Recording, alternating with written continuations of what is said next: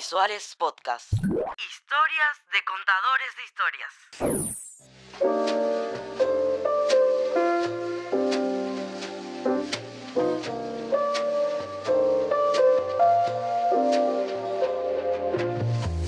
Hola, ¿qué tal? Mi nombre es Jorge Ull, se me conoce como Rojo. Trabajo en audiovisual ya hace 11 años, haciendo más o menos mis cálculos. Ahora mismo me estoy desempeñando como, a mí me gusta decir realizador audiovisual porque, mm, nada, cumplo muchos roles dentro de esto, no, no, no, me, no me apego a un solo rol.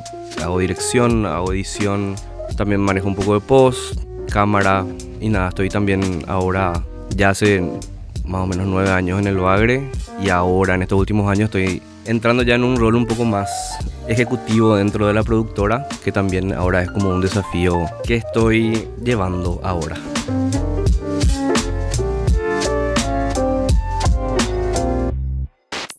Desde muy chico nace mi interés en el audiovisual, pero por cuestiones así súper raras, ¿verdad? No es como que yo tuve una película a la que me fui a ver, tipo Jurassic Park, que, que como que te cambia la vida, sino que a mí me pasó que mi mamá era madre soltera, entonces yo me quedaba mucho tiempo solo porque ya tenía que ir a trabajar.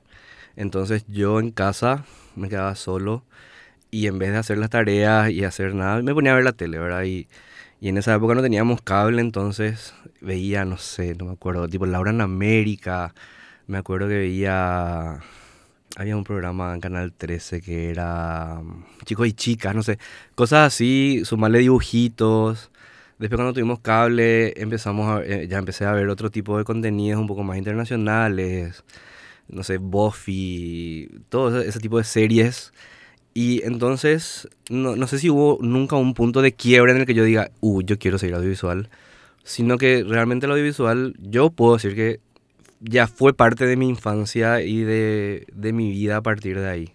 En el, la, la época de colegio, en los últimos años, yo me acuerdo que tenía como una encrucijada porque cuando la época que yo terminé el colegio, que era en el 2007, yo no tenía mucho conocimiento de ningún tipo de universidad o facultad o nada que, que donde uno pudiera realmente aprender audiovisual. Entonces, siempre, mm, siempre fui una persona muy metódica también y analítica, entonces mm, de repente me gustaba mucho la química.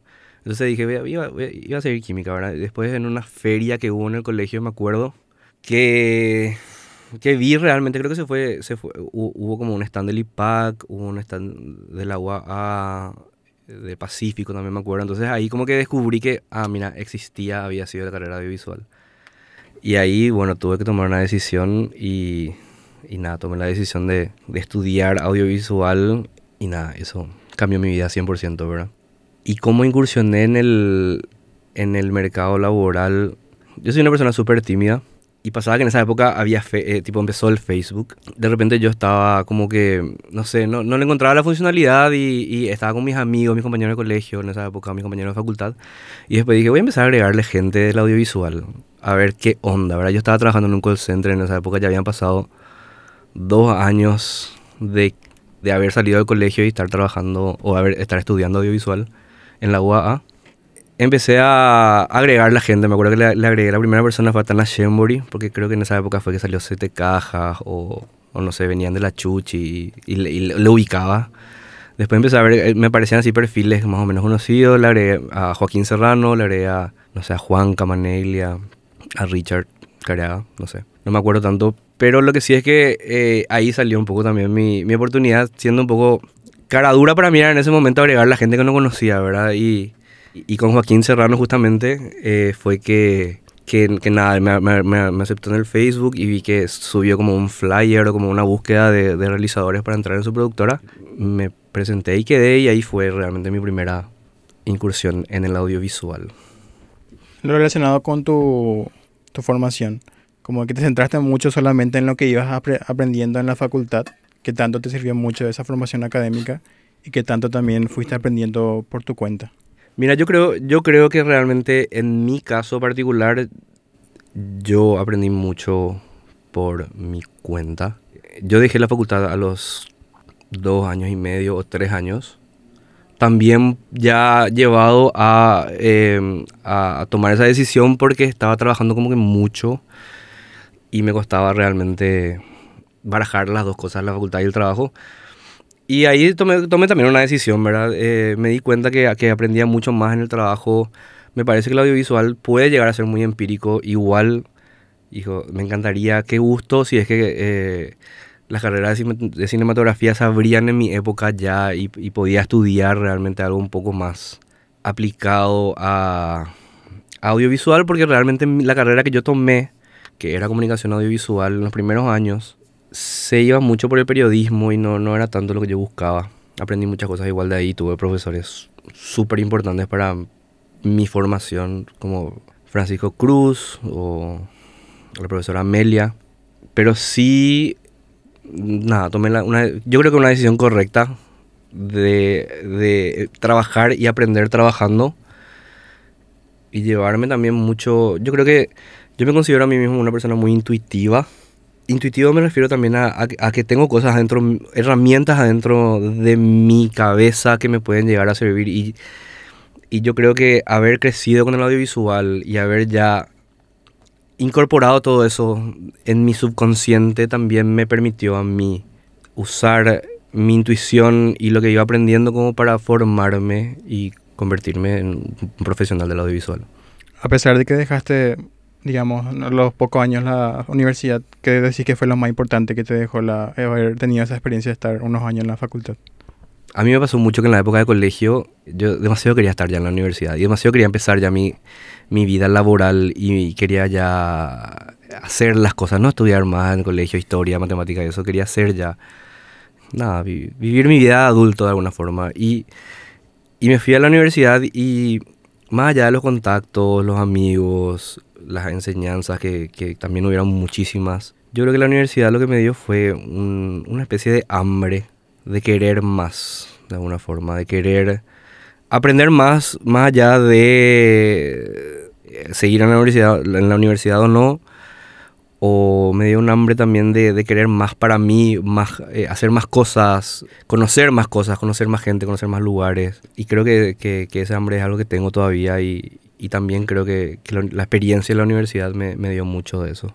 ¿Siempre fuiste consciente de que querías ser director, que querías agarrar la cámara? ¿O de alguna manera fuiste probando algunos roles hasta encontrar el rol en que te sentías ya a gusto? Vos sabés que sí, vos sabés, eh, fui formándome de a poco en los roles. Me acuerdo que cuando entré a, a Otro Mundo, que era la productora de Joaquín, o sea, que es la productora de Joaquín, empecé como, como editor, porque fui, fui el, primer empleado luego ahí, ¿verdad? Entonces necesitaba un editor y, y nada, me acuerdo que la primera vez, que el primer día que llegué, Joaquín me tiró ya algo para editar y la verdad que era como que la única herramienta que conocía yo del audiovisual a mis, a mis dos años de facultad era, era como que editar era lo único más o menos que sabía, porque todo era como que muy periodístico todavía, o historia del arte, no, no había nada muy práctico, pero sí sabía las herramientas de edición, no, no es que sabía editar, sabía las herramientas de edición, conocía. Entonces, nada, empecé como editor, después fui, entré un poco en el área de producción, pero igual era una producción así medio no muy seria, en el sentido de que, que era más producción de coberturas o cosas así más chicas, hasta que creo que un año después creo que unos meses después empecé a hacer cámara. También me, me, me acuerdo que Joaquín me, me lanzó así un proyecto de postproducción y yo así no conocía nada, pero bueno, me quedé toda la noche ahí eh, aprendiendo un poco de After y sacando material para el día siguiente que en ese momento odié ese día, pero ahora lo recuerdo como una anécdota bastante... o, algo muy importante realmente. Entonces fui así, tipo de editor a, pro- a productor, postproductor eh, y realmente el rol de director recién lo acuñé cuando entré al Bagre, sí, unos, unos años después de entrar en el Bagre. Me lancé a dirigir algo. ¿Puedes hablar un poco de esta de tu transición al Bagre y cómo fue después de haber editado pequeños proyectos, cuando, cómo fue afrontar, por ejemplo, tus primeros comerciales, tus primeros proyectos con, con grandes presupuestos? Y vos sabes que yo creo que, y ahí es algo que, que es muy mi filosofía, para mí no hay proyecto chico ni proyecto grande. Me parece que el audiovisual no, no, no tiene que, el audiovisual en sí no tiene que tener clase, no es clasista. Entonces, porque yo me acuerdo que, que, que, que muchos me, me, me tomaban como un realizador más de coberturas y que también, o sea, súper orgulloso de, de haber vivido todo eso.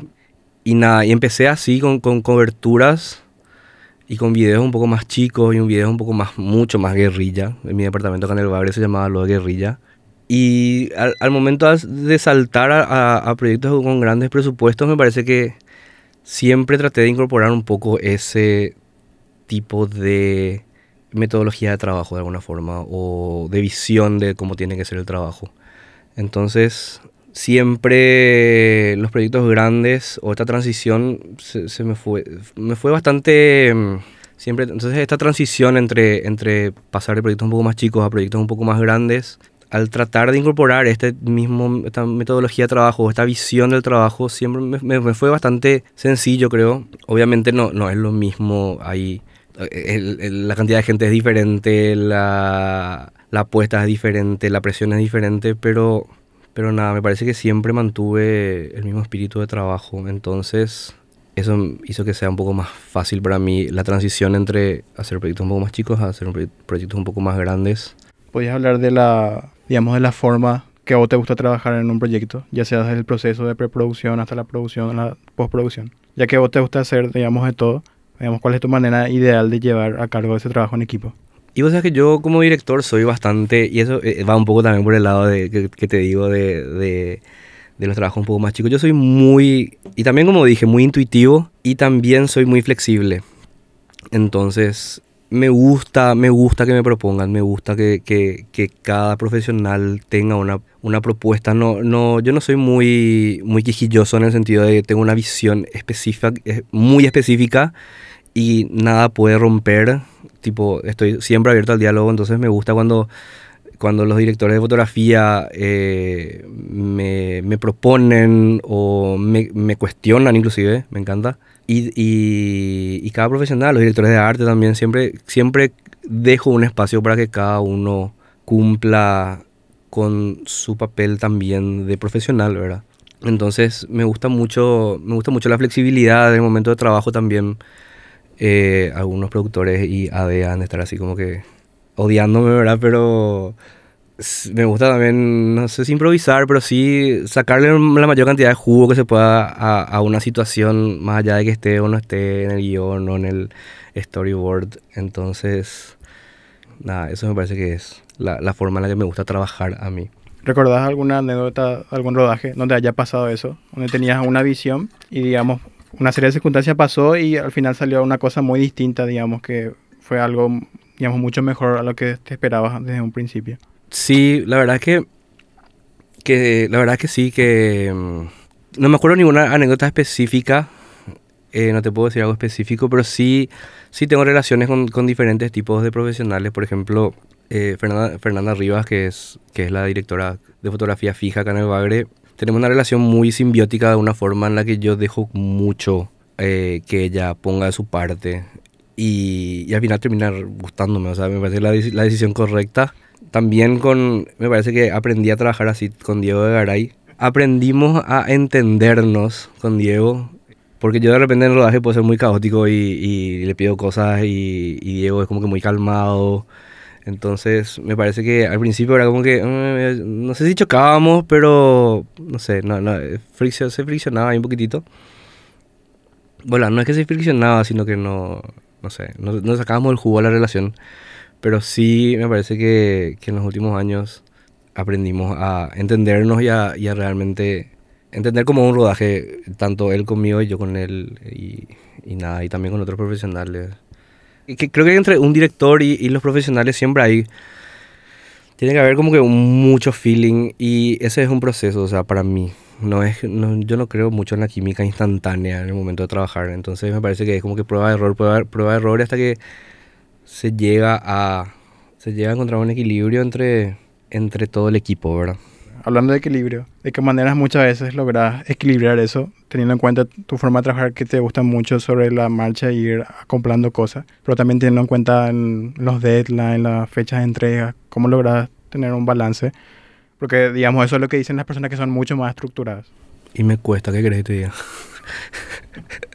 no, la verdad que me cuesta mucho porque yo tengo algo que le, llamo, bueno, todos tenemos seguramente, ¿verdad? Pero yo eh, es mi proceso personal y mi proceso personal es muy, muy sufrido de alguna forma al momento de, de ya entrar en deadlines de edición, me refiero, ¿verdad? O sea, Me cuestiono mucho, hago algo, me cuestiono, borro, o sea, modifico, me cuestiono, modifico, cuestiono, modifico. Entonces yo termino sufriendo muchísimo y, y ahí hay como que, que, no sé, también, también me parece que eso, el tema de los deadlines es interesante porque también esa presión me ayuda a mí ponerle energía. De alguna forma saco energía de esa presión que me tiran. En vez de ahogarme o de entrar en crisis, me parece que es un potenciador. Entonces, no sé si está bien que diga esto, ¿verdad? Pero siento que, que esa presión o eso de, de estar al límite en cuestiones de entrega, tiempo y demás, me ayuda a mí a sacar un mejor material. Entonces, es algo súper personal. Estoy trabajando para de repente no hacerlo tan caótico, pero sí es algo que, que, que esa adrenalina me, al momento de editar me, me, ayuda mucho a mí. ¿Cuál es el proceso de un proyecto audiovisual que más disfrutas? Ya sea cuando llegas, empiezas a hacer, planear, cuando te vas y rodas o en el proceso de edición. ¿Cuál es el que más disfrutas hacer y, y por qué?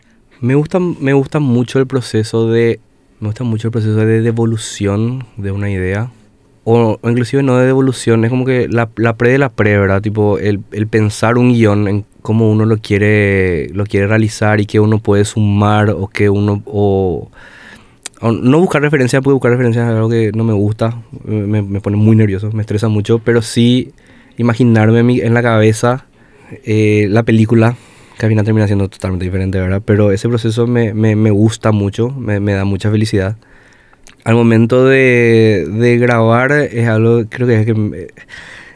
creo que el momento de dirigir es el momento en el que más me estreso de alguna forma. Obviamente disfruto muchísimo, eh, pero siempre, siempre estoy un poco más modo ATR ahí. Pero sí creo que, que, que, el momento en el que mejor me desempeño es en el momento de, de, editar el material final. No sé si tampoco disfruto tanto, pero sí es el que, el que, el que mejor me, me va, ¿verdad? Eh, en general, yo, yo tengo una, una, una visión un poco interesante con respecto al, al, trabajo en sí, porque hay gente que dice, eh, eh, haz lo que te gusta y nunca tendrás que trabajar, no sé qué puta, nunca tendrás que trabajar un día en tu vida, y, y o sea, no, mentira. Yo amo mi trabajo, pero al mismo tiempo odio, en, y es un proceso que, que, que, que, viene y va como una onda de, no sé, entonces, hay veces que odio, hay veces que amo. O sea, siempre amo, realmente, pero hay veces que odio, realmente. ¿De qué manera decís que definís tu estilo? Si alguien pregunta cuál es el estilo de, de, los materiales de rojo, ¿y qué crees que tiene ese estilo que hace que, digamos, que, que funcione en nuestro mercado? Y yo creo que viniendo un poco del, del, del área de, de, fiestas y coberturas y, y estos proyectos más guerrilla que te dije, eh, yo me considero un, un, realizador muy flexible, realmente. Un director muy flexible, tipo cualquier tipo de proyecto. Pero sí me parece que en, en los proyectos que son un poco más cliperos o que son un poco más salvajes o recursistas, eh, me desenvuelvo mejor. Dado un poco también, dado un poco mi experiencia. Y, e inclusive no, eso no significa que que solamente pueda hacer tipo materiales para fiestas o lo que sea. O sea, me parece que, que ese tipo de recursos o ese tipo de, edición o el ritmo se puede llevar a todos los materiales, a, a, ficción, a documental, a todo más allá de, de materiales o publicidad, publicitarios o lo que sea. Entonces me parece que, que sí, que me, me, ese estilo un poco más clipero, es lo que, lo que me define un poco más. ¿Hay algún estilo de proyecto que más te guste hacer? Ya sea comercial, ya sea videoclips, ya sea videos de cobertura. O sea que a mí el videoclip no, no me llama mucho la atención. Súper rarísimo, ¿verdad? Tipo, te digo que es clip, pero, pero, pero videoclip en sí, no sé. Eh, yo creo que, que, es que lo que más me gusta hacer dentro de lo que hago, eh, sí son comerciales lo que me, me, encantaría hacer es tipo una serie, ese es mi sueño ahora, pero todavía no se me dio la oportunidad. Pero sí, eh, comerciales es, es, lo que más me gusta. Y, e incluso también, ¿sabes que me gustan mucho? Los videocasos me gustan mucho. Buenos, buenos videocasos pueden funcionar muy bien. Ya que hablaste de eso, o sea, sé que dijiste que, no, que odias la, las referencias, pero digamos, ¿qué tipo de materiales audiovisuales a vos te gusta consumir de una manera como para inspirarte para tus propios trabajos? O no sé si solamente sea audiovisual, ya sea serie, o también te inspira en otras cosas, como, no sé, como pintura, ya sean libros. ¿Qué es lo que consumís para de alguna manera, de alguna manera inspirarte, de, algún modo guardarlo y aplicarlo en algún momento en tus, en tus trabajos? Yo creo que me inspiro mu- mucho en, en series y en películas. Y al momento de... Por eso me es muy difícil referenciar de repente para, para proyectos de comerciales porque encontrar... O sea, nada, las referencias de las películas son, no sé, son muy diferentes, ¿verdad? Pero sí, yo creo que siempre, cuando busco referencias, siempre me viene a la cabeza una escena de una película o el- la imagen de una película o la fotografía de una película o el acting de una película. Eso es por el audio, por el lado au- audiovisual. Pero también me inspiro en otras cosas. O sea, no me inspiro, por ejemplo, en, en pinturas. Me, lo intenté, lo intenté y creo que lo voy a intentar otra vez. Pero no, no, no es algo que, que más allá de las pinturas que me gustan muchísimo, que, que también trato de referenciar algunas que, que ya tengo en mi cabeza, ¿verdad? Me, me inspiro mucho en, en, en la- en mirar un poco a la gente. Tampoco soy muy observador, pero, pero hay cosas que, que me llaman la atención, ¿verdad? Y, y observar a la gente, cómo camina, me gusta mucho ver con la gente cómo camina. Eh, No te diría que soy un realizador de calle, que me fijo en la calle y los grafitis y nada de eso, pero sí la vida en la calle, ¿entendés? Eh, la vida real. Creo que, que, que- que analizo mucho de forma subconsciente, lo meto en mi cerebro, se queda ahí y, y nada, tengo una imagen guardada de, no sé, de una persona comiendo de espaldas en un copetín. Y eso, como referencia, eso pues, es mi problema, ¿verdad? Pero es algo que también, también como te dije, soy, soy muy, soy muy intuitivo, ¿verdad? Entonces, eh, no sé, siento que se, se guardan esas imágenes en mi cabeza y después como que las tengo ahí almacenadas en mi hijo duro, ¿verdad? En- cerebral. ¿Podías nombrar, ya sea directores de fotografía, o directores o directoras, que son hoy en día, digamos, tu- sus principales referentes o influencias? Te podría nombrar, y te, y te voy a nombrar, pero, pero tampoco soy muy consumidor, no soy muy fetichista de directores, por ejemplo, no, es que creo que hay ciertos proyectos específicos de ciertos directores que me vuelven loco, ¿verdad? Y para mí mis dos referencias en dirección más importantes son Aronofsky y Paul Thomas Anderson. Y habiéndote dicho eso, tampoco vi todas las películas de, Aronofsky ni de, de Paul Thomas Anderson, ¿verdad? Pero sí, se me- tipo, no sé, eh, Black Swan, por ejemplo, se me quedó muchísimo en el imaginario que tengo en mi cabeza. O There Will Be Blood también se me quedó muchísimo. Eh, Magnolia y no sé, otros otros proyectos, ¿verdad? De ellos. Que nada, que, que me gustan mucho también. Eh, Lars von Trier también me gusta muchísimo yendo a un lado un poco más oscuro, ¿verdad? Creo que me inspira de otras formas Lars von Trier, pero también, también saco mucho de, de- de su cinematografía. De todo lo que hiciste ahora, ¿hay algún tipo de proyecto pendiente que esperas hacer más adelante? Yo creo que, mm, que, que- que- que tengo un bucket list gigante todavía. Obviamente, como dije, hacer una serie, ser un showrunner de una serie es como que mi, mi fantasía. Obviamente hacer una película, pero hacer también otro tipo de cosas. O sea, en algún momento dije, el audiovisual también no es tan clasista, ¿verdad? Entonces, eh, obviamente siempre tenemos las películas como lo máximo, ¿verdad? Pero que me gustaría, por ejemplo, hacer, no sé, la transmisión de los Juegos Olímpicos, por ejemplo, entonces, o de, de, invierno, o contenidos para Red Bull, por ejemplo. Esas son cosas que, que, me son súper interesantes, más allá del, del, de la película o, o de la ficción, ¿verdad? Me parece que hay proyectos súper, súper interesantes que, que son audiovisual también, obviamente no, no, no se le quita eso, y que, que también quiero estar involucrado de alguna forma. Más allá de las habilidades técnicas o habilidades, digamos, más artísticas, ¿qué habilidades, habilidades sí que son importantes a la hora de desenvolverte en un proyecto audiovisual? Ya sea de comunicación, ya sea un workflow.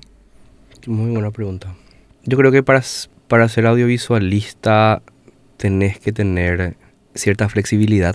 Me gusta, me gusta mucho la flexibilidad. eh, no quedarte con una cosa nomás en, en la cabeza y, y- y pelear y gastar energía porque salga de cierta forma, sino que también poder aprovechar lo que hay alrededor. No sé ni cómo nombrar eso más allá de, de- de ser una persona flexible.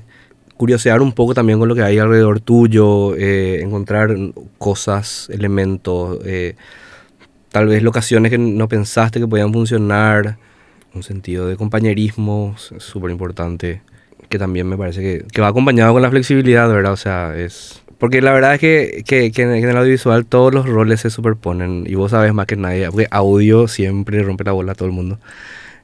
Pero obviamente es, eh, eh, la, la, mitad de la palabra audiovisual tiene su, tiene su, su importancia y, y nada. Y, y más allá de que nos joda el boom ahí en la escena, hay que encontrar la forma de que no se vea el boom, ¿verdad? Y, hay veces que el boom no se puede mover, entonces vos tenés que mover tu cámara, no es que siempre audio se tiene que mover, ¿verdad? Entonces así en, miles de cosas, ¿verdad? Eh, tal vez, la, no sé, vos tenéis la idea de que te salga el atardecer de fondo, pero justo la locación tiene, no sé, hacia la izquierda una, no sé, cosa horrible que te mata. Entonces hay que encontrar también ahí la, la forma de decir, bueno, cedo esto para ganar esto y me parece que eso es eso es súper importante en el audiovisual. Ya saliendo ya de la parte de audiovisual y cosas así, trabajar en eso es muy estresante. Es muy estresante y pasas por muchísima presión. ¿De qué manera logras encontrar un equilibrio para, digamos, mantener una buena salud mental y no colapsar en ese sentido y poder seguir trabajando en un, digamos, un buen ambiente? Eh, o sea, que le, le estaba preguntando a la persona equivocada esto porque yo soy una persona muy resiliente, o sea, yo puedo aguantar mucho, puedo aguantar mucho. Entonces tengo todo el estrés acumulado, tengo el estrés acumulado, después me voy a la masajita y ya estoy bien otra vez, ¿verdad? Pero sí, sí, cierto eso, se tiene que aguantar mucho, es muy estresante, hay veces que uno explota, creo que uno tiene que hacer, que dar lo mejor de, de uno mismo, en el sentido de, de, de, tratar de llevarlo, porque en realidad sí, parece una boludez, parece así, tipo todo colores, cámaras, qué divertido, ¿verdad? Pero qué estresante realmente que es. Como todos los trabajos del mundo, supongo que también, ¿verdad? Pero bueno. Eh, pero nada, yo creo que, que, que, es importante, y te digo esto también desde el lado de, de, de ya dueño de una productora, ¿verdad? De, de, tener un equipo que se lleve bien y tener un equipo que, que fluya. Y supongo que para los otros productores ejecutivos y demás también que arman sus equipos por proyecto también ven la forma de aceitar todo y que esté súper aceitado. Ya saben qué profesional trabaja bien con qué profesional. Desde mi lado acá del Bagre, nada, es crear un equipo fijo que, que se lleve bien más allá del trabajo, sino que, que podamos salir, que podamos hacer after acá en la productora, tomamos, eh, nos quejamos, nos plagueamos, siempre con respeto, encontrar personas que sean respetuosas es súper importante, eh, como para que no, no, terminemos explotando todos unos contra, los, contra los otros, ¿verdad? Pero, pero sí, me parece que hay, hay formas de llevar, eh, me parece que, que, un buen equipo es súper importante, me parece que la terapia también es súper importante, ¿verdad? Eh, les recomiendo que, que vayan a terapia si trabajan en audiovisual, yo lo estoy haciendo, pero sí, eso, ¿verdad? Encontrar también el espacio donde disfrutar, porque de lo que uno hace, porque mmm, de repente te consume mucho el tiempo también, ¿verdad? Y, y, y estás como que todo el día trabajando y, y, no está mal, pero es como que parar nomás un ratito y decir, hijo de puta, esto es, estoy creando algo y encontrar el lado bueno nomás, porque tiene su lado bueno, ¿verdad? Eh,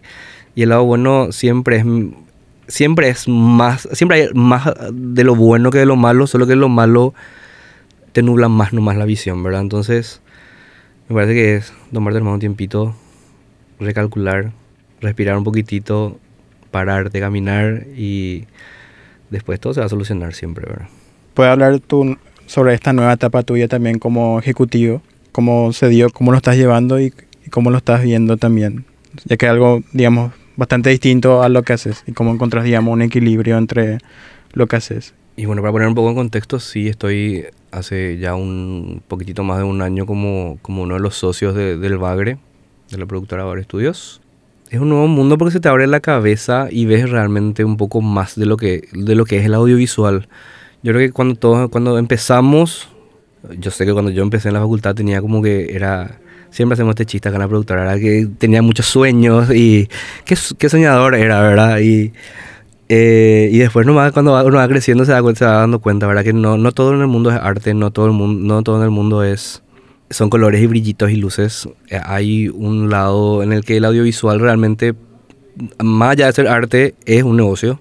No te puedo hablar mucho de eso porque me estoy familiarizando y hay personas mucho más adentradas y metidas en, e- en este lado de la industrialización del audiovisual, como Valecito, Houston o Gus inclusive. Es, es muy diferente realmente el, el- el- área de, de- de negocios con respecto al área creativa, el área creativa, ¿verdad? Eh, y mismo negocios tiene que ver con muchas cosas, especialmente para, para, para mí, para, para, para el Bagre, que hacemos muchísimas cosas, ¿verdad? Hacemos transmisiones, eh, todo el tema del fútbol intermedia, o sea, es mucho, mucha, mucho- mucha cuestión de logística ejecutiva. Y también lo que me, me parece súper loco es que, si bien te dije que, bueno, no todo el mundo es arte, pero sí hay mucha creatividad dentro de, de los negocios mismos, ¿verdad? Entonces, siempre uno tiene que estar, no es algo, no es algo duro como uno como se piensa, o los negocios, no es que el arte es como que todo así súper cute y los negocios así fríos, los negocios también pueden ser, no sé si cute, pero, pero sí bastante flexibles y encontrar la forma y, y encontrar la mejor, o sea, es, es prácticamente lo que dije de, de- de- cómo dirigir, se aplica también a los negocios, ¿verdad? Eh, adaptarte muchas veces, muchas veces buscar alternativas, soluciones, o sea, siempre, siempre tiene que estar la cabeza trabajando, ¿verdad? Y, y, y, y la verdad es que cómo estoy equilibrando el, el, el, el área de trabajar como, como un director, como una persona creativa y cómo trabajar también en un área un poco más ejecutiva. Es difícil, realmente uno tiene que partirse en dos y el trabajo es el doble.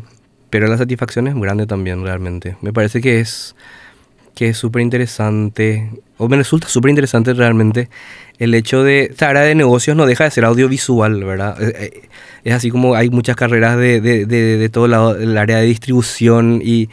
Pero esa, esa área de negocios, eh, ver también cómo, se, cómo es audiovisual, cómo es, cómo es parte del proceso audiovisual, es súper interesante y me parece súper lindo.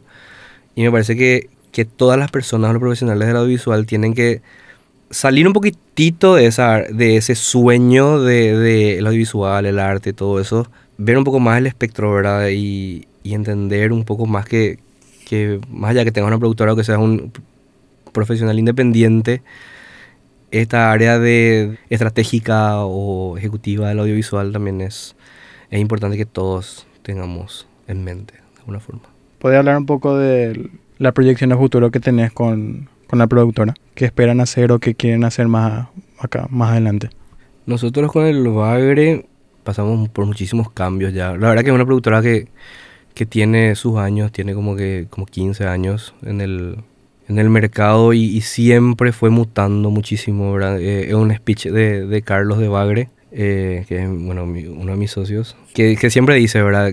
Cómo fue el proceso de la productora, empezó una productora que hacía comerciales, después empezaron a hacer eh, programas de televisión, eh, después empezamos eh, a desarrollar canales de televisión que se desarrollaron eh, acá dentro de la productora y que nada, y ahora ya es un proceso totalmente diferente, ¿verdad? También vino la pandemia, entonces nos apuró también a, a- a cambiar un poquitito y ya lo venimos haciendo desde, desde el 2020, apuntando ya a hacer contenido, contenido audiovisual saliendo un poco de lo publicitario, ¿verdad?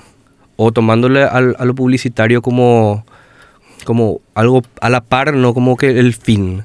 Entonces dentro de la productora tenemos bastantes proyectos audiovisuales que, mm, que van por, por ese lado, ¿verdad? Tenemos, por ejemplo, toda la plataforma de Test Drive, que es una plataforma de, de contenido de mm, todo lo que tenga que ver con el automotor. Y dentro de eso hay, obviamente, hay publicidad, hay marcas, pero no, no es el fin, ¿entendés? No es, no es que hacemos publicidad para autos, también hacemos, pero dentro de lo que es contenido, buscamos hacer realmente contenido que les sirva a la gente, que les sirva a la gente y a través de eso que les sirva a las marcas.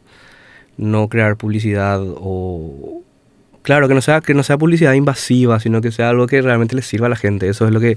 Esa es un poco la visión que tenemos a partir de... que tuvimos a partir de 2020, que empezamos a hacer muchos los cambios. También estamos metiéndonos muchísimo en el área de transmisiones.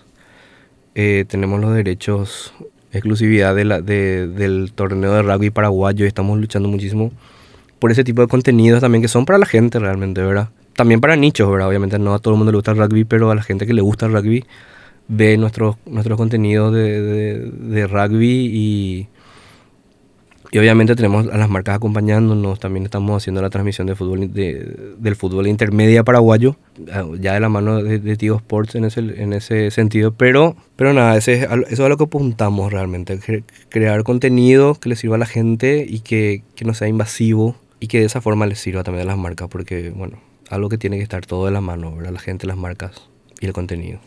Teniendo en cuenta toda tu trayectoria y experiencia, de acuerdo a, eso, que, digamos, ¿qué consejos o mensajes dejas a las, las personas que están incursionando en el mundo audiovisual hoy en día?